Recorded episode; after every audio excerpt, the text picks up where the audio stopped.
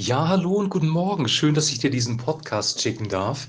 Ich möchte dir von ganzem Herzen, auch im Namen von meiner Frau, ein wunderbares und gesegnetes Weihnachtsfest wünschen und eine Berührung mit Gottes unendlich großer Güte, die uns offenbart worden ist zu Weihnachten.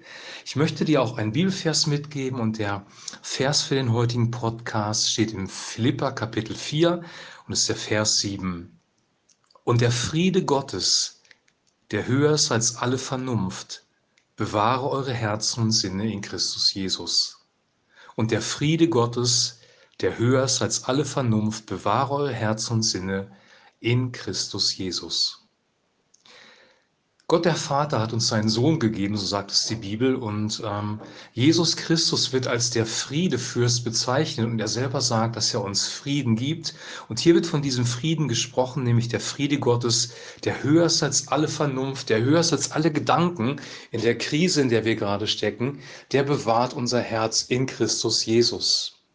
Gott hat seinen Sohn in die Welt gesandt und dieser Sohn, Jesus Christus, hat uns verschiedene Dinge gebracht, die wir in unser Leben aufnehmen, integrieren können, die uns wirklich Freude, Frieden und Segen bringen. Und ich möchte euch diese fünf Dinge, die ich herausgefunden habe, jetzt gerne nennen. Das Erste, was Christus gemacht hat, er zeigt uns, wie Gott ist, er zeigt uns den Vater. Jesus hat gesagt, wer mich sieht, sieht den Vater. Sein Wesen, seine Werke, sein Wirken, das alles zeigt den Vater. Es zeigt, dass Gott ein barmherziger Gott ist. Die Bibel sagt, dass Gott barmherzig ist und wir barmherzig sein sollen. Also das Erste, was er uns gebracht hat, ist eine Offenbarung des Vaters. Der zweite Punkt, den ich erwähnen möchte, ist, er zeigt uns, was echtes Leben ist in seiner Barmherzigkeit den Menschen gegenüber. Die Menschen haben durch den Sündenfall verlernt, wie Leben funktioniert. Unser Leben ist geprägt von Konflikten. Menschen verletzen sich gegenseitig. Wir haben Kriege, Hungersnöte in der Welt, die von Menschen verursacht wurden. Und Jesus zeigt uns, wie echtes Leben funktioniert, wie Leben wirklich gelingen kann. Und dieses Leben von Christus kann unser Vorbild sein. Der dritte Punkt ist, dass die Bibel sagt, dass er mitleiden kann mit unseren Schwachheiten, weil er selber Mensch gewesen ist und selber gelitten hat. Christus ist als Baby auf diese Welt gekommen. Seine Familie musste fliehen, sie waren Flüchtlinge. Er hat Ablehnung von Menschen erfahren. Wenn es nur darum gegangen wäre, dass Gott ein vollkommenes Sündenopfer für uns installieren wollte, hätte er Christus auch im Himmel opfern können. Aber er hat ihn auf diese Welt geschickt. Jesus ist Mensch geworden und er hat wirklich so gelebt wie wir. Er hat all die Schwierigkeiten, die wir durchlebt haben, auch durchlebt. Du kannst es lesen in Jesaja Kapitel 53 und die Bibel sagt im Hebräerbrief, dass er mitleiden kann mit unseren Schwachheiten, weil er selber versucht worden ist wie wir, doch ohne Sünde. Christus weiß, wie es dir geht. Christus weiß, wie es unserer Welt geht. Der vierte Punkt ist, er schenkt uns seinen Frieden. Jesus sagt selber, mein Frieden gebe ich euch, nicht wie die Welt gebe ich euch. Die Welt gibt dir immer Unfrieden, die Welt gibt dir Chaos, die Welt gibt dir Druck.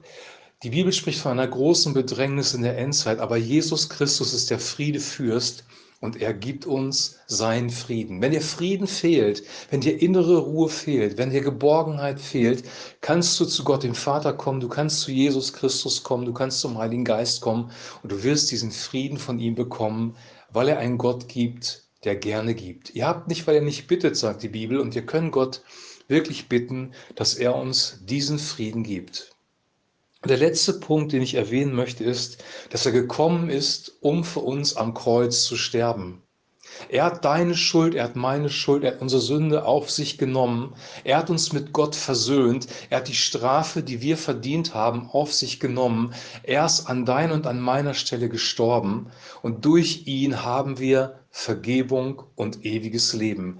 Wenn wir sterben werden, wenn wir in die Ewigkeit gehen, wissen wir, wir haben ewiges Leben, wenn wir an Jesus Christus glauben, wenn wir auf ihn vertrauen, weil er ist unser Friedefürst und er wird unser Friedefürst in alle Ewigkeit sein. Ich wünsche dir, dass diese fünf Punkte dein Herz berühren und in dieser Weihnachtszeit besonders aufleuchten. Ich möchte sie nochmal nennen im Zusammenhang. Er zeigt uns, wie Gott ist. Er zeigt uns den Vater. Er zeigt uns, was echtes Leben ist in seiner Barmherzigkeit den Menschen gegenüber. Er kann mit uns mitleiden, weil er als Mensch selber in der Welt gelitten hat. Er schenkt uns seinen Frieden. Er ist für uns ans Kreuz gegangen, hat unsere Sünde und Schuld getragen und als ewiges Leben hat er uns Leben geschenkt und Vergebung. All das bekommen wir von ihm und all das dürfen wir als Geschenk von ihm annehmen.